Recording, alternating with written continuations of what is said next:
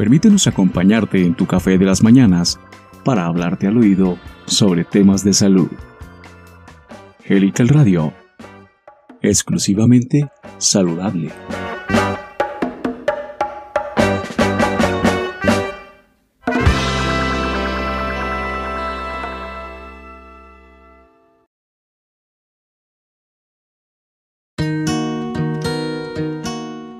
equilibrio emocional en los tiempos del virus.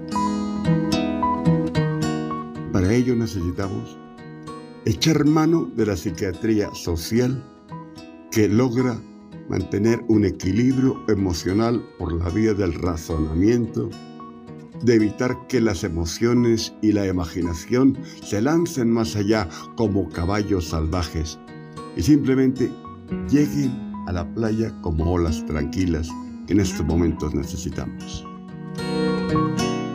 Bienvenidos a aquellos que quieran compartir con nosotros estos conceptos de estar en estado de alerta, pero controlado y razonado para un mejor futuro de todos nosotros.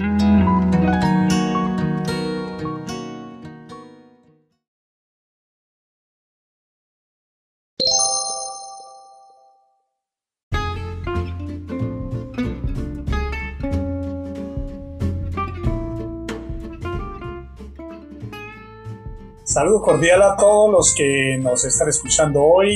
Bienvenidos a Salud Mental y Equilibrio Emocional en los tiempos del virus. Estoy aquí con un personaje muy querido, es médico, psiquiatra. Ahorita nos va a contar un poquito acerca de su trayectoria, que es bastante larga. Creo que nos gastaríamos un programa, doctor Carlos Paul. Bienvenido. Muchísimas gracias, un placer estar contigo en tu emisora y éxitos en un tema tan importante como los que tocas y los que vamos. Salud mental y equilibrio emocional en los tiempos del virus. ¿De dónde sale este nombre, doctor Paul? Hombre, realmente tiene una historia cortita, pero la vemos más breve. Empecemos por el tema de salud mental. ¿Qué se entiende por psiquiatría social para tener la salud mental en los tiempos del virus? Hablemos primero de todo de la psiquiatría social. El histórico de la psiquiatría social, por si acaso los colegas, que ante todo saludemos, queridos colegas, a nuestros compañeros sanitarios que están en cualquier lugar del mundo, en Bogotá, en Madrid, en España, en general, en cualquier lugar del área de nuestra tierra latinoamericana, Norteamérica, Asia, Europa que nos puedan escuchar. Porque todos ellos en este momento están bajo una presión, es a quienes vamos a dedicarles, que damos yo, este programa. Nos vamos a dedicar a nuestros compañeros que están en primera fuego, en primera vanguardia del actual tema que nos trae en el mundo entero, la pandemia. Y por tanto vamos a hablar de otro tiempo, de cómo nació la psiquiatría social, por un tema de angustia general. Nació en Francia por un grupo de psiquiatras franceses después de la Segunda Guerra Mundial, que al ver ellos la situación en el mundo, de cómo los síntomas generales de ansiedad, de angustia, de tristeza, eran colectivos, la tragedia vivida era general, era de todos, el mismo tema, y dijeron, vamos a hacer un punto dentro del área de psiquiatría, abramos una rama para hacer la psiquiatría social, es decir, aquella que se dirige al global de la humanidad. En estos momentos es lo que debemos ante todo valorar, que este tema es global, es humanístico y es a toda la humanidad a la que nos está afectando, sobre todo a los miembros de los equipos sanitarios, a todos los médicos del mundo, mis saludos, mis respetos y mi aplauso. Colegas, hay que salir adelante y como dije alguna vez en una entrevista, no todos estamos en la lista y lo que estamos aquí es para evitar que estemos en ella. Así es, esta emisora, Helical Radio, es una emisora precisamente que está dirigida exclusivamente al personal que está vinculado directa o indirectamente al mundo de la salud. Entonces, eh, esto nos da un contexto del por qué va a ir arribando este programa que va a hablar sobre psiquiatría social, un tema bastante interesante y del cual el doctor Paul es un absoluto referente. Y como lo decía al principio del programa, antes de ir avanzando en estos temas y, y abordándolo desde la perspectiva más técnica, doctor Carlos Paul, cuénteme un poquito de su historia, es una historia larga, como español en Colombia, hasta con acento rolo. Bueno, cuénteme un poquito cómo es ese arribo suyo de España a Colombia. Hizo el trayecto de Colón. Hombre, y varias veces. Colón lo hizo cinco, yo vivo por lo menos 50. Porque hay un motivo principal. Ante todo, yo soy criollo. Señores, soy criollo. Hijo de español, con todo honor, y de colombiano, con todo orgullo, colombiana, mi madre. Porque mi padre, cuando la guerra española, como tantos españoles emigraron a América, como tantos españoles hicieron patria e dejaron sangre en América, en ese momento tan trágico de España como fue la guerra civil del año 36 al 39. Mi padre huyó, él era médico urologo, y vino a Colombia y bueno, empezó en la ciudad de Cali, de ahí se remontó hasta Bogotá. Y ahí conocí a mi madre, como resultado aquí estoy yo. Esa es la parte, digamos, tipo personal, así un poquito, eh, digamos, coloquial. Entonces, lógicamente, yo tengo la doble nacionalidad, como digo claramente, el honor de las dos patrias. Tengo mis dos tarjetas de identidad de Colombia y de España. Y como puedo decir, a nivel humano, político, social y deportivo, tengo dos elecciones dos países, ¿por qué preocuparme? ¿Por qué molestarme? ¿Por qué a veces, como decimos en España, por qué cambiarme? Y sobre todo, ¿por qué preocuparme? Y ante todo, un saludo por ello mismo a nuestros colegas de Colombia y de España por encima, por mi corazón, en ambos sitios. Maravilloso esa historia. Y bueno, si tiene dos elecciones esa es una buena cosa porque cuando pierde una y gana la otra, pues... Lo malo es que cuando las dos están regular como ahora te contaré. Compensamos. la academia ha sido parte de su vida.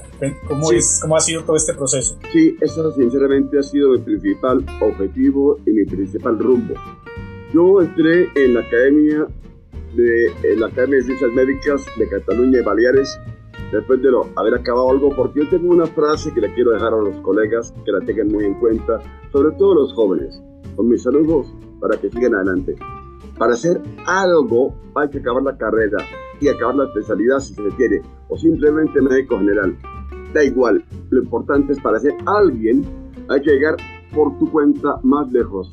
Y a la famosa frase de plus ultra, tan española y tan latina, más allá. Llegar más allá de lo que uno cree que puede tener en un instante. Porque el ser médico es un logro maravilloso, pero es para ser algo. Más para ser alguien hay que sobresalir, hay que estudiar, hay que trabajar y hay que entender a los pacientes, como digo yo, en mis consultorios, áreas médicas propias, que a veces le digo al paciente, le extiendo mis manos y le pido por favor que me ayude para poderle ayudar Cuidado que es una frase muy terapéutica y muy valorable, Carlos. Porque cuando un paciente, sobre todo en psiquiatría o en sexología, que son los temas que yo toco, tú sabes que yo soy psiquiatra por la Universidad de Barcelona, he hecho psiquiatría social por la Universidad René Descartes de París, yo entre París y, y Barcelona pasé mi vida prácticamente. Y entonces, esa frase es válida porque si hablamos de una terapia en psiquiatría y en sexología, que en la Universidad de Valencia hice mi máster en sexología, son mis tres áreas principales de trabajo, además de la gerontosexología o la sexualidad en la tercera edad, como todos sabemos. Pero ese no es el tema hoy, lo hago porque tú me preguntas sobre historia académica. Hombre, al estar en esas tres ramas, posteriormente en el hospital clínico, unido al profesor Bayús, el gran maestro mío y gran mentor, conseguí mantenerme y llegar lejos, porque él me apoyó, me ayudó yo tengo un gran interés en llegar muy, muy adelante en mi área de medicina, sobre todo en psiquiatría. Bien, ellos mismos fueron los que después me dieron Carlos a hacer psiquiatría social a la nequera del país. Y Carlos, te contaré, mi querido colega, que fue una orden pagada. Yo para estar en París solo pagué los aviones, porque el hotel y la matrícula la pagaba directamente la Cátedra de Psiquiatría Española de Barcelona, quiero decir, porque creyeron era importante, se fiaron de mí, confiaron en mí, es muy importante un equipo médico que se fíen de alguien para que haga un esfuerzo y haga unos trabajos que después se puedan lucir en el lugar donde uno está estable, como era Barcelona para mí en ese momento. Y así poco a poco fui entrando en sociedades médicas hasta que por mis trabajos y por mis conferencias y por los estudios que he realizado, me entraron o me introdujeron o me aceptaron, para ser exactos, en la Academia de Ciencias Médicas de Cataluña y Baleares, y posteriormente he ido haciendo mis trabajos en otros aspectos, otras áreas, pero siempre bajo un concepto de academismo, porque entiendo que la academia, la famosa canción de la academia, de, que todos conocemos, algunos en la antigua, que se canta tanto, sobre todo en los claustros de nuestras universidades en Europa, de Gaudiamo Sigitur, ¿te acuerdas? Gaudiamo, Gaudiamo Sigitur. Saludemos a nuestros profesores, a nuestros maestros y desde aquí un recuerdo muy inmenso para todos los maestros que he tenido y para los maestros de todos los colegas que nos están oyendo.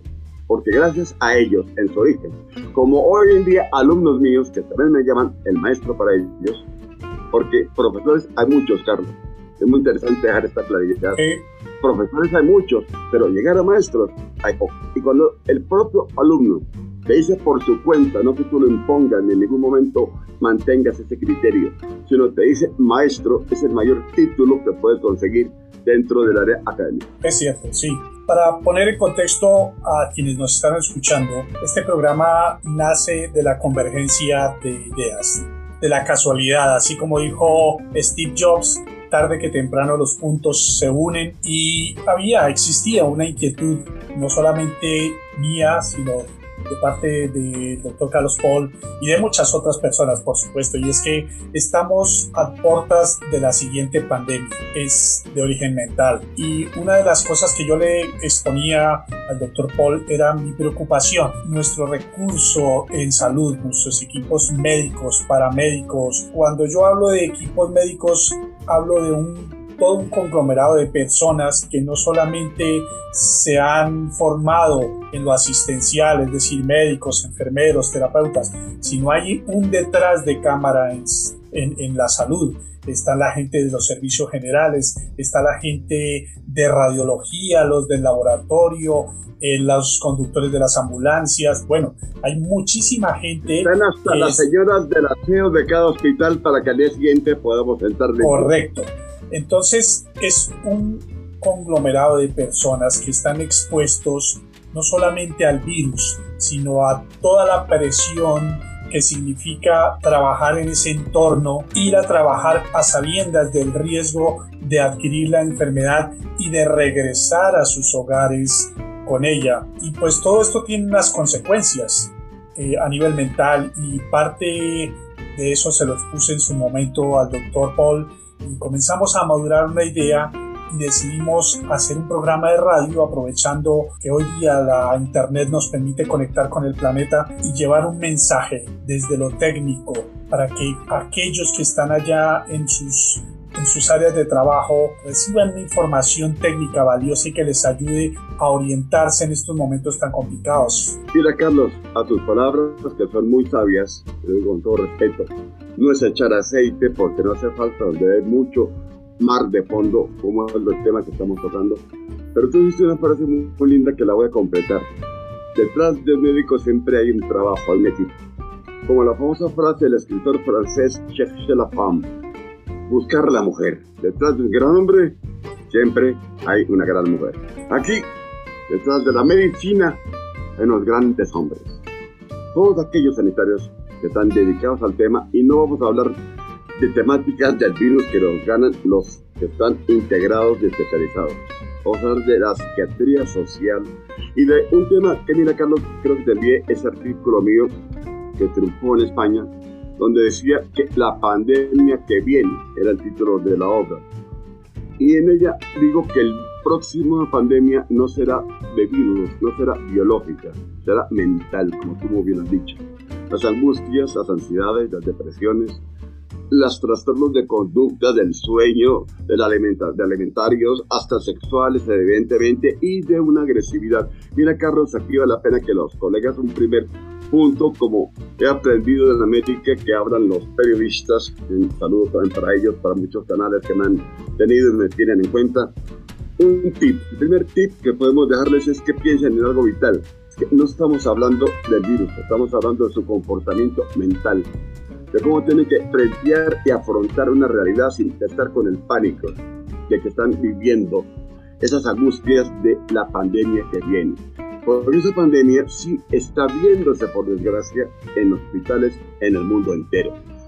No hablemos de países con recursos o sin recursos. En este momento, Creo que muy pocos países, pero contados con los dedos de una mano, Carlos y nos sobrevivían dedos así pueden decir que están bien ubicados. en todo el mundo entero están totalmente desubicados porque los sacó, como hablando de fútbol antes, los pilló en fuera de juego. Nos pilló el mundo entero en fuera de juego y esos goles de fuera de juego valen por dos como si fueran canastas de básquet. Sí, importantísimo dentro del mensaje que queremos transmitir es cambiar un poco el discurso, el, léxico que estamos usando y es pasar de hablar del virus a pasar a hablar de personas. Porque del virus hemos hablado todo. Además en globalización, Carlos, que es más duro y más importante. Porque al ser globalizados estamos integrándonos a todos. Pues tuviéramos que hablar de psiquiatría clínica, sería el paciente con su médico o su psicoterapeuta en función de lo que le ocurre a este paciente. Pero que aquí son millones de pacientes con los mismos síntomas, como tú bien dijiste antes, del miedo a subir a un autobús, del miedo a estar en la calle, a volver. Mira, hay un punto que quiero que nuestros queridos radio oyentes lo oigan, quiero compartirlo contigo con ellos. Estando yo un buen día al salir de mi consultorio, Carlos, un niño le dijo a su padre en plena calle, Papá, papá, mira otro niño en la calle. Repito la frase. Papá, papá, mira otro niño en la calle. No podemos permitir que esto siga ocurriendo. Tenemos que dar otros aires ya a este futuro que viene. Porque el que los niños crezcan así es porque los mayores estamos potenciando esa vida. Y los médicos no deben únicamente pensar en la temática viral y de la patología que puede producirles tienen que valorar algo que utilizo yo mucho en mis trabajos de psiquiatría social. Y no entrar ya, si te parece, en una temática profunda dentro de un tema coloquial, pero que hay que valorarla. Y es de que, hombre, esos terrores, pensemos en el tema de la agresividad. Psiquiátricamente, el tema de la agresividad está perfectamente contemplado, pero cuidado. Aquí estamos viendo que hay la persona que puede ser agresiva per se o puede ser agresiva per accidente, es decir, circunstancialmente. ¿Eso que se debe? A la ansiedad. No olvidemos que hay una, una pirámide donde primero abajo está el estado emocional. Por eso hablamos también, Carlos, del estado emocional y la importancia de ello. Porque en esa base primaria de esa pirámide está un estado emocional nervioso, de estrés. Posteriormente pasa a un nivel más alto de ansiedad. Finalmente pasa a la, angustia y la razón ya empieza a declinar en favor de la imaginación. Para llegar finalmente a un estado de angustia y finalmente la pirámide total, la punta, es la agresividad. Y es muy elemental. Simplemente tú sabes como yo que nos podemos ir a Desmond Morris, el famoso etólogo, Desmond Morris, que en su libro El mono desnudo, tiene varios, el humano, el mono desnudo, pero esto que estoy tocando él lo habla ahí, de cómo desde nuestra mascota hasta un animal en la calle, el momento que se ve acorralado, que no tiene salida, se lanza a morder y a atacar. Aquí tenemos un caso de agresividad circunstancial, y es otro tipo importante, porque este nivel de ansiedad produce un grado de agresividad subliminal una agresividad que se siente pero no se cuenta, pero sale a la luz en el momento más inesperado. Y no es porque la persona sea agresiva, porque está en estos momentos muy ansiosa, muy afectada por lo que está pasando. Por tanto, esa, agresividad hay que saber de entender. Porque otro tema, por ejemplo, Carlos, estudiamos, y yo lo he valorado muchísimo, y he hablado muchísimo con gente que está en ese tema de tipo de trabajo, el Zoom, hablando del Zoom.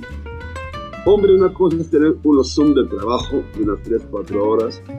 Y otra cosa, mis respetos y mi saludo a quien está más de 6 o 7 horas haciendo entrevistas, conferencias, en fin. Por esta vía de contacto que antiguamente, tú te acuerdas, llamaban las conferencias transoceánicas en pantalla. Porque una cosa que, vamos, era algo para firmarlo y aplaudir, porque saliste en pantalla en España estando en Colombia, qué maravilla. Hoy en día lo más normal, tú lo has dicho. Pero cuidado, la pregunta que dejo la inquietud. No hablo de área médica, hablo de área de trabajo en pantalla, médicos incluidos. El estar pegado a un Zoom, nos hemos puesto a voy a, voy, cortarle ahí porque es que tengo que hacer mi infidencia aquí a los que nos están escuchando y es que El doctor Paul le tiene un nombre especial a estos sistemas de comunicación. Es un nombre muy especial y lo llama la caja. Mm. Y realmente eh, trabajar en la caja nos lleva a todo esto que venía hablando él. ¿Cómo es esto? A ver, doctor Paul. Pues mira, Carlos, ya que lo has saqueado, como decimos en España, ya que sale la mitad de la butifarra, que salga entera. El tema está que en España llamamos a la televisión la caja, pero no la caja seca, no, la caja tonta. Ojo al detalle, que en estos momentos la caja tonta en España se le viene llamando hace 30 años a la televisión. Sea española, la italiana, la alemana o la colombiana, la caja tonta. Pero es que en estos tiempos se convierte, cuidado a la gravedad, en una caja de ratoncitos de indias o de cobayas, donde nos metemos un rinconcito y se nos den un cuarto de cuadro al fondo después de ocho pantallas. Y la irritación cerebral que produce a las personas de estar mucho tiempo encima de eso, tienen que valorarlo y contemplarlo porque esa ansiedad, otra cosa, no todos somos ingenieros, como se dice en España, de telecomunicaciones, ingenieros en sistemas, ni ingenieros en áreas cibernéticas, para nada cuando empieza, a lo mejor quisiéramos tuyo un sumo cuando lo has hecho o yo lo he hecho, que empieza a de abajo, la línea se debilita, cuidado que se está perdiendo. En un congreso mundial el otro día, no hace mucho, para no nombres y no acercar mal a nadie, y todo lo hemos vivido. Pasó que se cortaba la imagen, pasó que hubo que retomar, pasó que pasó que siguió pasando. Y esa situación, al margen de lo que digas y hagas, en lo técnico, que no somos todos técnicos, genera más ansiedad. Y después resulta que si estás en la casa, tienes que ver a la señora, discutir con el tema de la cocina, con la suegra o el suegro si está, y el perro y hasta las pulgas del perro. Porque todos están en casa y todos viven el mismo momento. Y ahí hay que controlar el razonamiento para que la imaginación, porque mira Carlos, vamos a hablar también ya de la imaginación. Hablar de la caja tonta, como lo hemos dicho antes, pero hablemos otra de la imaginación. Pero voy a volver a interrumpirlo para que volvamos un poco al inicio y, orientemos a los que nos, oyen ahorita. Hablamos de entrada, dijimos, ya les contamos que vamos a intentar hacer un programa de radio online y les vamos a hablar a la gente del sector salud sobre eh, psiquiatría social, eh, específicamente sobre salud mental y equilibrio emocional en los tiempos del virus. Hagamos un repasito de qué es esto de la, de la psiquiatría social, eh, seguramente porque el término puede resultarle ajeno, ajeno no solamente a médicos, sino a gente que, como dijimos, trabaja en el detrás de cámara, pero no tienen ni idea qué es esto. Es correcto, correcto. Vamos a repetir un poquito ese concepto. Estoy de acuerdo contigo.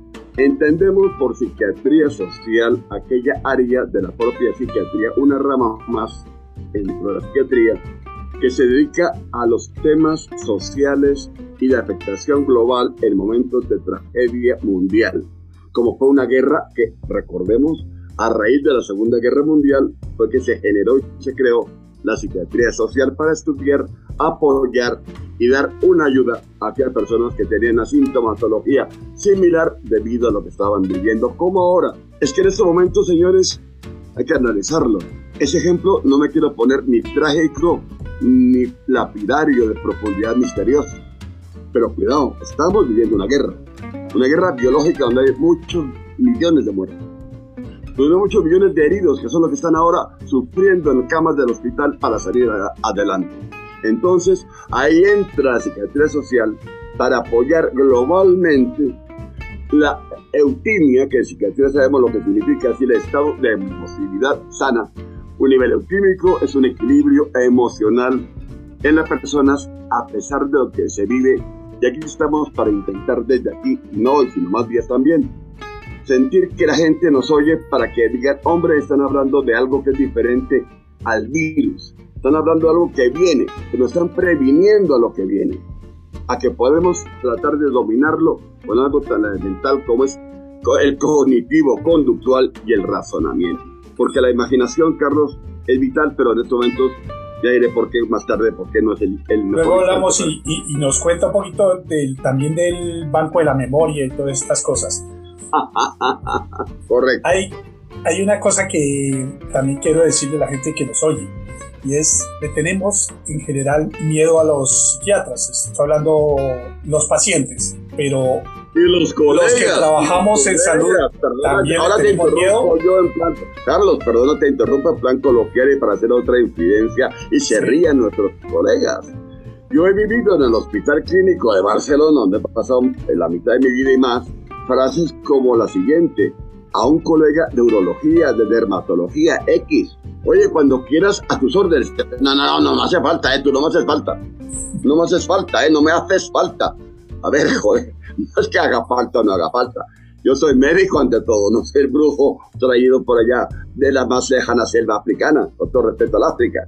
Somos médicos primero que nada, y ese temor que tú dices muy bien, desgraciadamente, desgraciadamente, Carlos, muy bueno que lo toques y te lo agradezco como psiquiatra, Estoy seguro que otros, como Álvaro Franco, el gran psiquiatra infanto juvenil colombiano que se formó en España como yo, estará contento de oírlo. Es que los psiquiatras somos jueces. Con respecto a los jueces, me refiero en cuanto a juzgar, a la acción de ajuzgamiento, por eso llamo al juez, ni somos seres que si dicen un equívoco o tienen la presión del habla más dura o menos fuerte, vamos a meterlos ocho días más en un centro de frenopático, en absoluto. Un psiquiatra es un médico, como tú, como un dermatólogo, que simplemente se dedica a la unidad sellada, querido colega.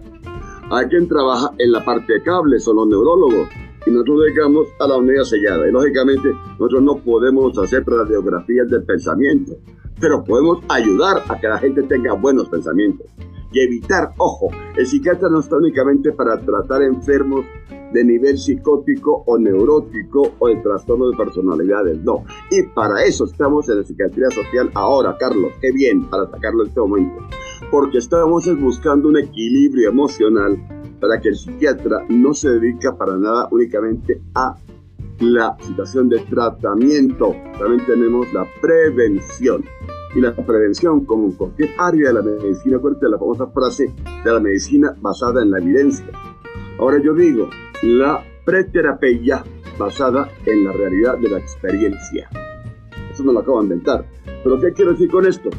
Que no vamos a hablar de tratamiento, no.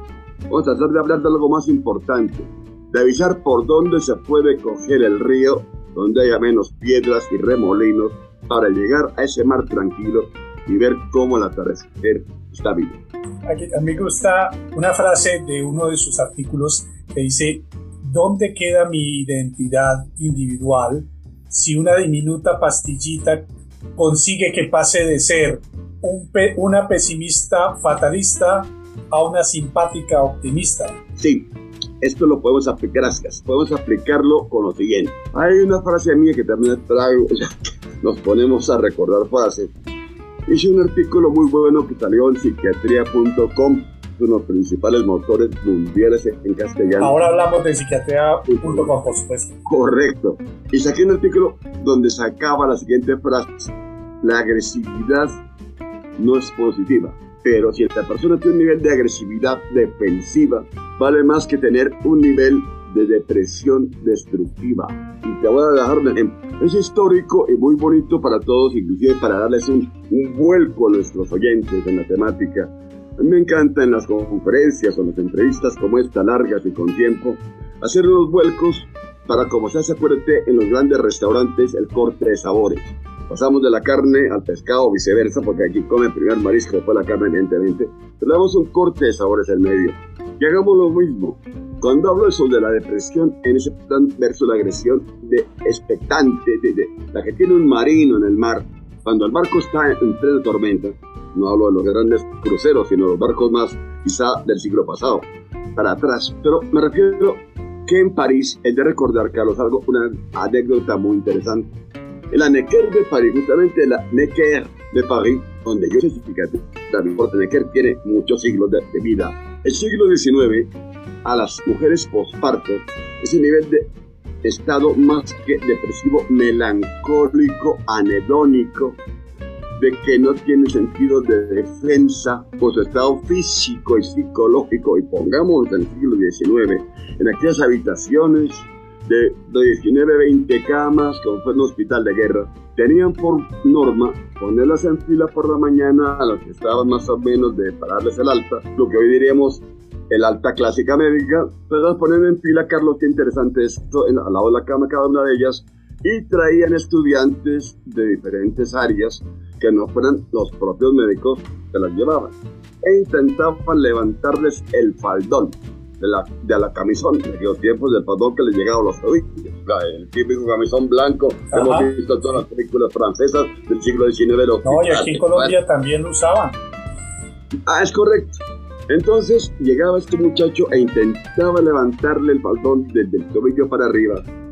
Y la que le daba un manotazo se movía un poco y gritaba y se defendía. Ah, la la cebonza, esta intención buena, este buen index.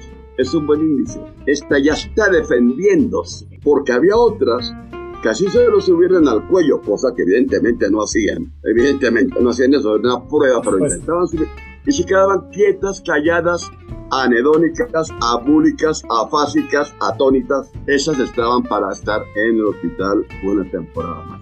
Ejemplo que igual que Muy buen ejemplo. Y siguiendo, ah, digamos, por la misma línea, hablábamos de, de ese temor que siente la gente del sector salud a consultar al psiquiatra. Para mí, desde mi mm. perspectiva, uno por salud mental valga la pena decir. Uno debería ir una o dos veces. Gracias. no debería ir una o dos veces eh, al psiquiatra como para hacer ese tipo de, descargas, para, ah, para tener herramientas y eliminar una cantidad de, cosas y de monstruos que tiene uno adentro. ¿Es, ¿Es, miedo de la, de la gente o es el ego? ¿Por qué su sector salud, perdón, es eh, reacio a ir a, la consulta psiquiátrica? Mira, yo tengo un motivo Quizás estoy equivocado, pero tengo un motivo que como psiquiatra lo entiendo de los que no son psiquiatras, incluso de los colegas. Verás, una persona es capaz de hacer un striptease porque tiene cuatro copas o porque le dan unos billetes o porque le da la gana. Pero nadie hace striptease de sus pensamientos ni de su estructura mental. El intracríptico de nuestro cerebro, para lograr que alguien lo abra, por eso dije yo ante la frase que la repito, déjeme ayudarle para poderle ayudar. Cuando tú como psiquiatra presentas esa imagen, te vas en plan de ayuda. Mira, te lo voy a poner muy fácil. A mis alumnos de posgrado, tanto en España, en las universidades que he dado clases en España, como aquí en América, les digo algo a mis alumnos. Para ser un buen psiquiatra y un buen sexólogo, hay que ser ante todo un gran minero. Carlos, ¿y por qué un gran minero? Porque los mineros llevan aquí un poco en su casco para iluminar central y ayudar a ver.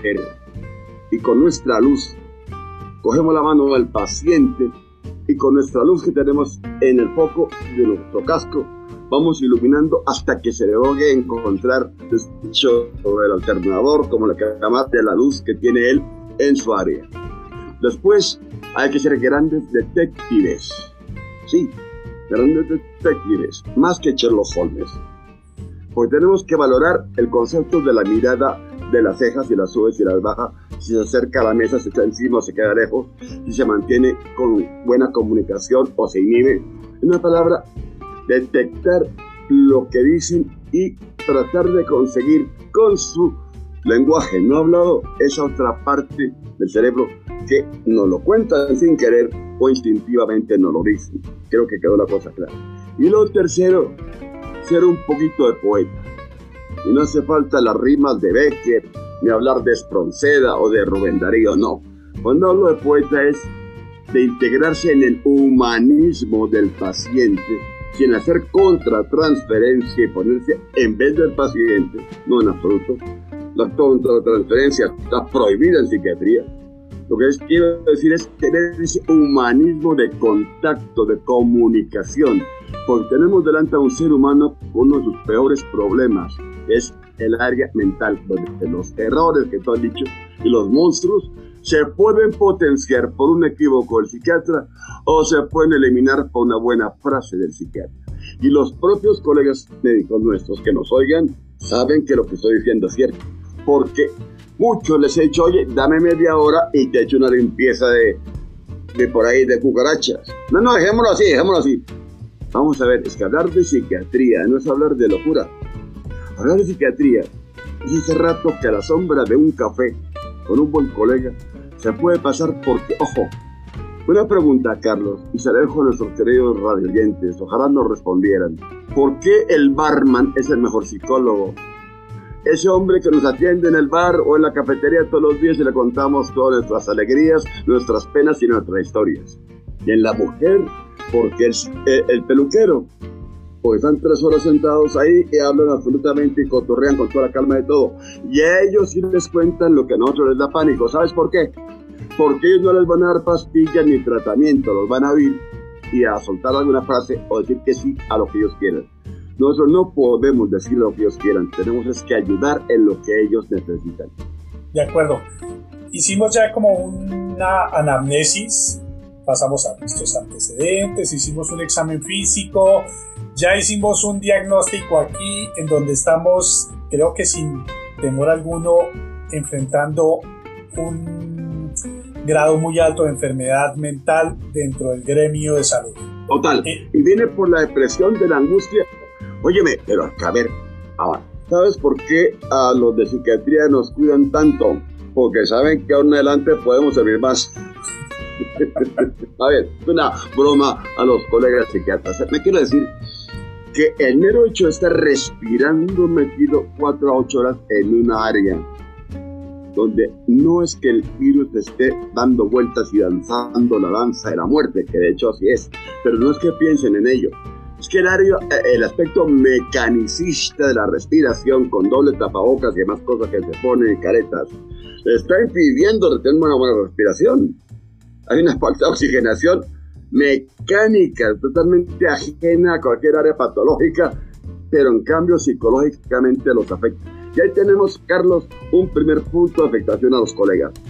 Hay que estar saliendo de vez en cuando, entrar, salir lo posible y respirar un poco de aire diferente. Porque el oxígeno, que a muchos no tienen, a los colegas les hace falta el doble para poder ayudar a quienes no lo tienen. Entonces, se ocurre esto simplemente en eh, eh, eh, en lo que es área de labor terapéutico clínico urgencias. Únele las angustias de lo que sienten, de lo que viven y de su propia vida. Porque querido colega, acuérdate que todos tenemos nuestra vida privada al margen de la laboral y profesional. No, y de ver que... Esa, esa trilogía, imagínate el explosivo que puede salir. No, y de ver que sus colegas... Se están, están yendo, como hecho sería Correcto un, un in memoriam para todos ellos. Que Dios los tenga en su alma. Porque de verdad han sido muchos y amigos míos y ha sido tremendamente duro. Que así sea. De manera que en medio, digamos, del diagnóstico de la psiquiatría y a más de año y medio de, de esta pandemia, ah. medianamente podríamos describir, o no sé si ya hay estudios, porque es que desde mi concepto y que con todo respeto lo digo, y quizá desde la ignorancia absoluta, pero no he visto a muchos hablando de enfermedad mental y pandemia. No conozco las cifras, no sé si usted nos puede hablar un poco de eso, pero dentro de ese gran eh, abanico de diagnósticos, ¿cuál sería su consideración? ¿Cuál es el estado de nuestro personal de salud en tiempo de pandemia? Eh, lamentablemente hay que ser muy claros entre médicos más. Hay una otra medidas que no hago más que hablar de psiquiatra.com, pero es donde yo trabajo también mucho con ellos. Sacar un artículo maravilloso donde decía que en estos momentos a cualquier médico le hace falta la ayuda de un psiquiatra. Porque voy a poner un ejemplo que utilizo mucho con mis pacientes, que utilizo mucho en clases en la universidad. Ejemplo mecánico, Carlos. ¿Por qué a un carro, a un miserable carro, simple vía de transporte, le tenemos un cuidado de llevarlo al mecánico por el menor ruido o el menor mm, que se menea una, una, eso, muelle. Y en cambio nosotros, sabiendo que tenemos la necesidad de un apoyo, nos da miedo ese apoyo. Por las pastillas, por el electroshock, por el ingreso psiquiátrico, porque tú estás muy mal. Y entonces porque van a decir, cuidado que usted está mal de la cabeza y puede que le quiten el puesto de trabajo o lo quiten de trabajar o lo que es peor, empiecen a hablar de él como si fuera un paciente mental. Es uno de los motivos por los cuales la gente no va a psiquiatra. Si tú vas a un urólogo y te tiene un problema gravísimo de urología, todo el mundo te va a decir, pobrecito, qué malito está, y te quiere. Mira, hay un libro muy famoso francés que habla de esto, de cómo un bancario, no banqueros, un empleado de banca de lo más elemental, El hombre no era para nada ni para nadie reconocido, más que cuando poco menos que llevaba las cartas de los cafés. Y merci beaucoup, y c'est tout. En francés, c'était usual.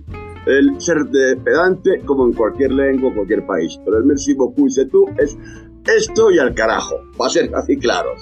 Entonces, este hombre, Carlos, le dio una úlcera brutal de estómago y se enfermó. Y lo tuvieron que tratar y ahí sí todo el mundo por la mañana, este hombre pobrecito, cómo se encuentra, cómo días, cómo está, los señores se preocupaban, los compañeros también, le llevaban algo de comida, lo atendían, lo mimaban y así por un dos, tres años. Y de pronto el gran médico que tenía, el gran médico, le curó la úlcera. Y este libro dice que al leerlo duele de cómo este hombre, a ver la úlcera curada, volvió a sus orígenes donde nadie pensaba en él, donde no lo volvían a mencionar ni a tan siquiera tener en cuenta. Y al final, nada que era su origen de su vida y volvió a ella, se suicida. Viene el tema de lo que estamos hablando.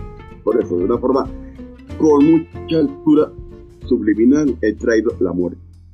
Porque eso ocurre en los pensamientos de más de un colega. No la muerte por el virus, la muerte porque no aguanto más. Y ojo, esa frase es normal. Lo que hay que evitar es que la conducta, que ya no es normal, también se integre en esta área. Porque la angustia que se vive puede dar para ese concepto y la prueba está que en Colombia hemos tenido muchos suicidios en los últimos meses, pero muchos. Y no voy a dar cifras porque no soy la persona indicada, pero todos sabemos, sino que la averigüen. Ha habido muchos inclusive de colegas, ¿Y por qué? Porque el agotamiento psicofísico de una persona que está al máximo y no tiene una gratificación, evidentemente se destruye más rápido su estructura básica elemental. Mira, yo voy a dar por aquí, en Colombia nunca he hablado de ello, va a ser en tu programa que lleves la primicia, Carlos. Y me alegra mucho que seas tú justamente quien lleve esta primicia. Yo tengo el concepto del interferón psíquico. ¿Qué es el interferón? Todos lo sabemos. Linfocitos de helper, sistema inmunitario, etc. ¿Sí o no, por allá? Totalmente. El, tema el interferón. Pero, ¿y qué es el interferón psíquico? Pues toda esa serie de bagajes, de estructuras psíquicas no sacadas en radiografía ni en estudios de laboratorio, pero que nos mantienen en equilibrio mental válido he dicho. En el instante en que ese interferón psíquico, como ahora, por la angustia, la ansiedad, la depresión, la agresividad, etcétera, etcétera, etcétera, se afecta, la infección psíquica entra en la mente. Y esa persona, ese cerebro, tiene más posibilidades de una infección mental. Si lo estructuramos a nivel anatómico para hacerlo más gráfico, que si fuera otra forma de enfoque. Ese interferón psíquico entonces debemos darle una fuerza tremenda para que se refuerce, Carlos, porque lo contrario, sí se pasará por peores momentos de lo que están pasando. Y yo creo que el principal apoyo a nuestros colegas es decirles, señores, hay programas y el trabajo de esos programas donde hacemos escuchar, apoyar y orientar. ¿Qué significan esas tres mágicas palabras en este momento? Si tú escuchas a alguien, estamos como el barman que te escucha cada día, o el peluquero una vez a la semana. Escucha, porque tú eres consciente que nos oye, de que alguien te oiga de las cosas más lindas y en estos tiempos más. Porque a veces te toca hablar con el espejo, coño. Cuidado, eso es verdad. Que nos escuchen. Después, orientar. Que nos orienten cuando hay un estado de desorientación como ahora. Y finalmente de apoyar. Ese es mi trabajo, esa trilogía. Escuchar, orientar y apoyar. Porque al apoyar a la persona, la apoyas en lo que es válido, le reafirmas en lo que tiene sano, le reconfortas en lo que le interesa. Y evitas o tratas de que no, no inducir, sino totalmente evitar, al menos lo posible, que caiga en una situación negativa, sea depresión, sea agresividad, melancolía, llamémoslo como queramos, o abulia, me da lo mismo todo el famoso pasotismo español, del paso de todo hasta de la vida. Y eso es lo que hay que. Escuchar, orientar y, acompañar, apoyar. Apoyar. Perfecto. Se nos olvidó que teníamos que irnos a... Orientar y apoyar. Teníamos que irnos a una, a una pausa. Ya llevamos como 40 minutos y nuestros pobres oyentes no han podido hacer la pausa y tomarse el tito.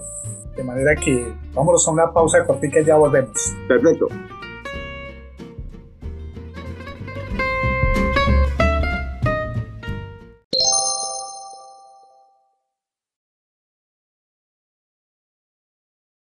Helical Radio is an online radio station aimed at people linked to the health sector. Helical Radio. Exclusively healthy.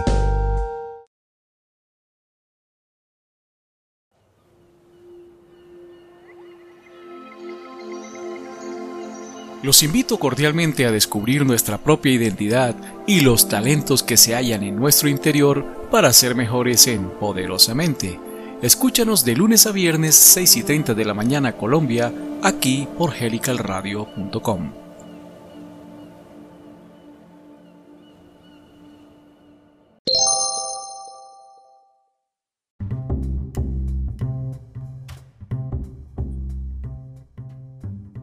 Bueno, estamos de regreso aquí, doctor Paul. Estamos hablando sabroso de psiquiatría social. Y bueno, esto va a tener varios programas, de manera que no se preocupen los que no entienden muy bien del tema. Vamos a ir retomando, refrescando los conceptos. Aquí lo que nos interesa es que ustedes allá, en, donde quiera que estén, en primera línea o en el detrás de cámara, entiendan un poco, empiecen a, tener herramientas válidas para, para, entender la psiquiatría como un, un, acompañante en la vida, no como ese enemigo, no como ese, ese esa zona oscura, casi que, casi que ir a, a, si traigo aquí la guerra de las galaxias, casi que es enfrentarse con Darth Vader, ¿no? y, desnudar nuestra mente allá y someternos al escarnio público.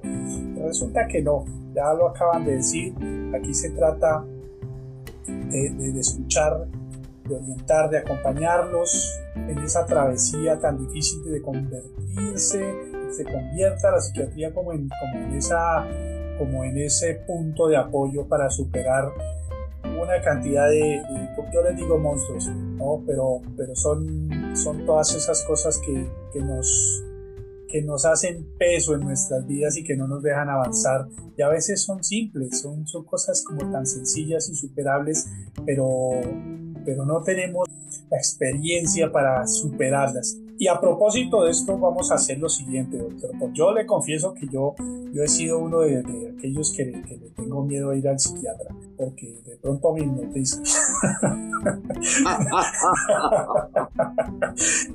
Eh, vamos a hacer el siguiente eh, roleplay. Yo, yo soy eh, Carlos y llego a su consultorio y voy yo soy un integrante del equipo de salud, cualquiera que sea, y voy en busca de, apoyo, de ayuda, de escucha. ¿Qué me diría usted, doctor Paul? Doctor, ¿cómo le va? Soy Carlos. Lo primero de todo, el contacto humano. Al decir, hola, ¿cómo le va? A decir, hombre, lo suficientemente bien como para que podamos ambos tener el lujo de hablar dilatada y tranquilamente. No estamos aquí en una mesa de partos a ver si sale el niño por parto distóxico o normal. Estamos aquí para hablar de una situación que es los seres que hay en la mente y pertenecen a nuestra propia historia. Por tanto, lo primero es que me cuentes cosas porque un psiquiatra no es, no es ir a un encantador de serpientes en absoluto. Es ir a un colega médico que ha hecho la misma carrera, que ha pasado por los mismos avatares y después se metió en un mundo que para muchos es maravilloso, para otros es tenebroso, pero que a la hora de la verdad ayuda para que sigamos en un estado de mentalidad correcta y un estado de salud mental equilibrado. Entonces lo primero que yo haría es, hombre, no voy a hacerte la típica frase de motivo de consulta, porque no estamos hablando de temas físicos. Más bien, cómo es tu estado de ánimo y qué crees tú que te pueda yo ayudar y en qué podemos integrarnos. Si me comunicas los puntos, permíteme ayudarte para poderte ayudar. Ya estoy aplicando la frase que dije antes. En una palabra, trataría lo primero de darte una confianza porque hay una cosa que todos los psiquiatras valoramos mucho. Y en el fondo cualquier médico, de cualquier especialidad general, porque es una especialidad ser médico general, ser médico de familia. Mi gran respeto porque son los primeros soldados en el frente de batalla en cualquier momento en medicina. Respeto y aplauso para médicos, le repito, médicos de familia. Son los que nos mandan a los pacientes etiquetados en un 90.5% perfecto. Entonces, si basamos eso, en ello nos ponemos como punto original. Tratemos de darle entonces ese concepto de todo de tranquilidad. mira, yo recuerdo cuando fui en un viaje a Portugal, el primer viaje que hice a Portugal hace muchísimos años, porque Portugal está al lado y se va con frecuencia, como aquí a Miami, coño, igual, o a San Andrés, que es Colombia, pero está lejos, a pesar de todo, en valores económicos y de horarios de vuelo. Bueno, pues me pasé por las calles de Lisboa y empecé a ver tranquilidad. Escúcheme bien, que escuchen los oyentes. Tranquilidad português. É português muito suave, muito doce. É português é uma linguagem muito romântico e muito sensual, mas, mas é muito, muito carinhoso, capinho. Bueno, capinho no soy italiano, me colé. ¿Comprendes? Entonces, eso de tranquilidad. ¿Qué es eso de tranquilidad? Y lo veía cada tranquilidad. Y ya me salió el español del toro mío y le digo, coño, ¿qué es tanta historia de tranquilidad? Que eso en España la tranquilidad no, no la tenemos tan clara. Ese hombre es unas principales empresas de seguros de Portugal. Ah, me quedé helado. Digo, ese nombre está hecho con magia. Tranquilidad, compañero, más no hay problema. Coño, si te entras a un sitio donde tu nombre es tranquilidad y no el ocaso que te habló ahí. Yo, ya voy para allá. Ah, entonces, ¿qué es lo que tiene que hacer, chiquete? transmitir tranquilidad, tranquilidad y humanismo. Como consiga esas dos palabras, llega a la tercera, la complicidad de su paciente, porque lo que antes de que saliera el ejemplo quería decir, lo que antes de que saliera el ejemplo, repito, quería decir es que uno ve en la primera consulta, en psiquiatría sobre todo, y en otras especialidades, por eso lo dije, Carlos, cómo llegan al fondo de la silla y se quedan allá atrás casi hay una distancia de un río en medio entre él y tú. Pero cuando empiezan a apoyarse en la mesa y casi que te quitan espacio de tu área personal, es que las cosas van maravillosas porque ya te están cogiendo la confianza sin pasarse, pero sí para que te escuchen con más tranquilidad. Y esto es lo primero que conseguí. A lo segundo de tu ejemplo, de escucharlo y darle ese contacto. Valorar qué posibilidades tiene ahí Es decir, ¿qué estudio podemos hacer de forma rápida? Fast Mind, es así el Fast Mind británico, de tratar de buscar como buen detective, te das cuenta cómo ya sale lo que le digo a mis alumnos en la universidad, como buen detective, qué síntomas de reacción hasta de tics nerviosos tiene el hombre si le sudan las manos o se los mueve mucho, etcétera, etcétera. Inquietud psicomotriz, psiquiátricamente hablando. Hombre, cuando empezamos a valorar todo esto y nos comenta lo que nos va poco a poco explicando y narrando su situación, es cuando nosotros vamos a sacar un concepto de darle una opinión. Ya no hablo de tratamiento, de opinión de cómo se encuentra. Y como en estos tiempos no estamos para muchos tratamientos, y ojo, me baso, Carlos y mis queridos, nuestros queridos radioyentes lo oigan, me baso en un gran concepto del profesor Kate Upton del grupo de Oxford, con quien tuve el honor de trabajar durante más de un año, a los mejores ojos del mundo en la actualidad. Y él decía en su gran libro Terapia Sexual, o sea que le interesa el libro Terapia Sexual de Kate Upton. Y no hablamos de sexualidad hoy, aunque sea parte de mi oficio, pero hablamos en cuanto al ejemplo que él decía, y es aplicable porque él era como yo, psiquiatra y sexólogo. Psiquiatra y sexólogo, repito. Entonces él entendía esos dos mundos y decía que un concepto breve, Carlos, fíjate que un concepto breve dado a tiempo puede evitar la instauración de una disfunción sexual. Si no tiene un origen orgánico, sino psicógeno, evidentemente. Si es un paironé, siendo el perné, el pene torcido, una temática de no erección por tema cardiocirculatorio, no es el caso. Pero si lo origen es psicológico, ya que estamos hablando de psiquiatría, entonces esa figura del consejo breve, basándose en lo que te están diciendo, y ahí empieza la orientación, segunda palabra, después de escuchar, entonces ya estás dando a la persona unas luces, que sean varias, y le sirvan de consejo breve, sobre todo en estos momentos. Y finalmente, la última que hablamos, apoyar. Apoyarlo y reforzarlo. No vamos a poner al chino tan chillado, chino tan chillado, Tú querías que hablara de estilo mi madre. Bueno, ella era bogotana, no tan cerrada, pero eso de chino chillado sí la había oído chiquito, mi rey. Entonces, ¿dónde voy con esto? Hombre, sin llegar a los extremo del chino chirriado, pero sí que te cojan ya esa confianza terapéutica. No estamos hablando de confianza de amistad. La confianza terapéutica existe y la entiendo como aquel espacio de conducta donde el paciente se relaja de estar contigo y no se queda frío al otro lado de la mesa esperando que le suelte la sentencia desde el precio hasta el tratamiento que es más caro. Entonces, sí. esta figura de apoyo, esa persona va a salir, mira, me han oído, y este hombre me oído y valió la pena lo que le dijo, porque además de que me escuchó, me orientó y me reafirmó. Por eso hablado del chino chirriado, que no vamos a decir reafirmarlo en lo que quiera, sino que lo que vemos que él es válido y es coger la margarita y deshojar aquellas hojas que, marchitas que no le sirvan y echarle agua a las hojas o a los pétalos que sí le sirven y revive. Porque toda flor con agua revive. Aquí digo a todo paciente con apoyo revive. Bueno, se nos, se nos fue el tiempo, doctor Paul. ¿Qué hacemos? Nos toca hacer como más programas, yo creo. Pues hombre, como diríamos en España, pues a jodernos, pero hacerlo. no, la buena, la buena noticia para los oyentes es que evidentemente vamos a seguir haciendo más programas, porque este es un tema que es eh, apasionante, pero tampoco se resuelve en una hora. Como una consulta de psiquiatría, tampoco la resolvemos en, en, un, en un solo envión. Entonces, menos tres reuniones para tomar tres cafés y hablar del tema. Por, por supuesto. Antes de irnos, porque es que en el siguiente programa hay cosas que se me, se me van quedando, hay, tenemos que hablar de psiquiatría.com. Eh, no creo ah, que el, tema de sexología también entra, porque es que la pregunta que le voy a hacer ahorita tiene que ver con eso y es, ¿está separado el cuerpo de la mente? Nunca. Eso ocurre cuando te mueres. Punto.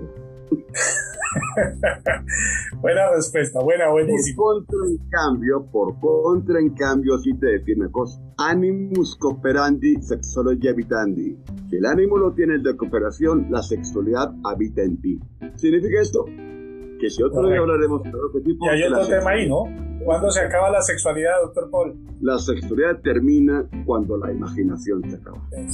cerramos nuestro programa con eso. Muchas gracias a todos nuestros oyentes que estuvieron pendientes del programa. Nos alargamos un poco, pero ya se dan cuenta que tengo un interlocutor eh, absolutamente válido desde lo técnico, pero yo rescato mucho más su experiencia de vida que lo técnico porque al final estamos hablando de personas y estamos hablando de vivencias. Entonces, lo técnico, por supuesto, es, es, importantísimo, pero la experiencia, el, aterrizar lo técnico a, la, a, lo humano es lo que estamos tratando de, de hacer aquí con, con este doctor Paul que nos hace reír pero también nos hace reflexionar.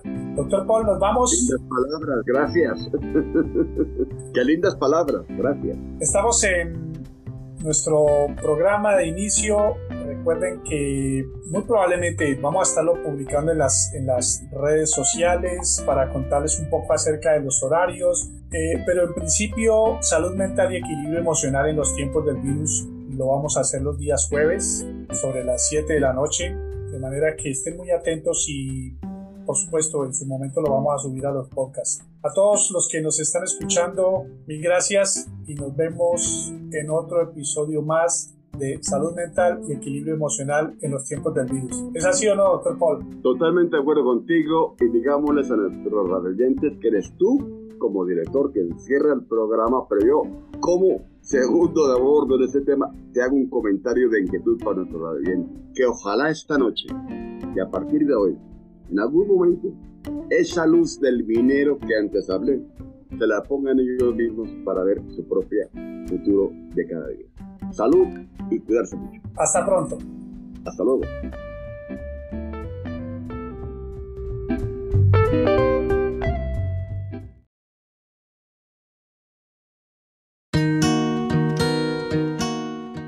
Equilibrio emocional en los tiempos del virus. Para ello necesitamos echar mano de la psiquiatría social que logra mantener un equilibrio emocional por la vía del razonamiento, de evitar que las emociones y la imaginación se lancen más allá como caballos salvajes y simplemente lleguen a la playa como olas tranquilas que en estos momentos necesitamos. Bienvenidos a aquellos que quieran compartir con nosotros estos conceptos de estar en estado de alerta, pero controlado y razonado para un mejor futuro de todos nosotros.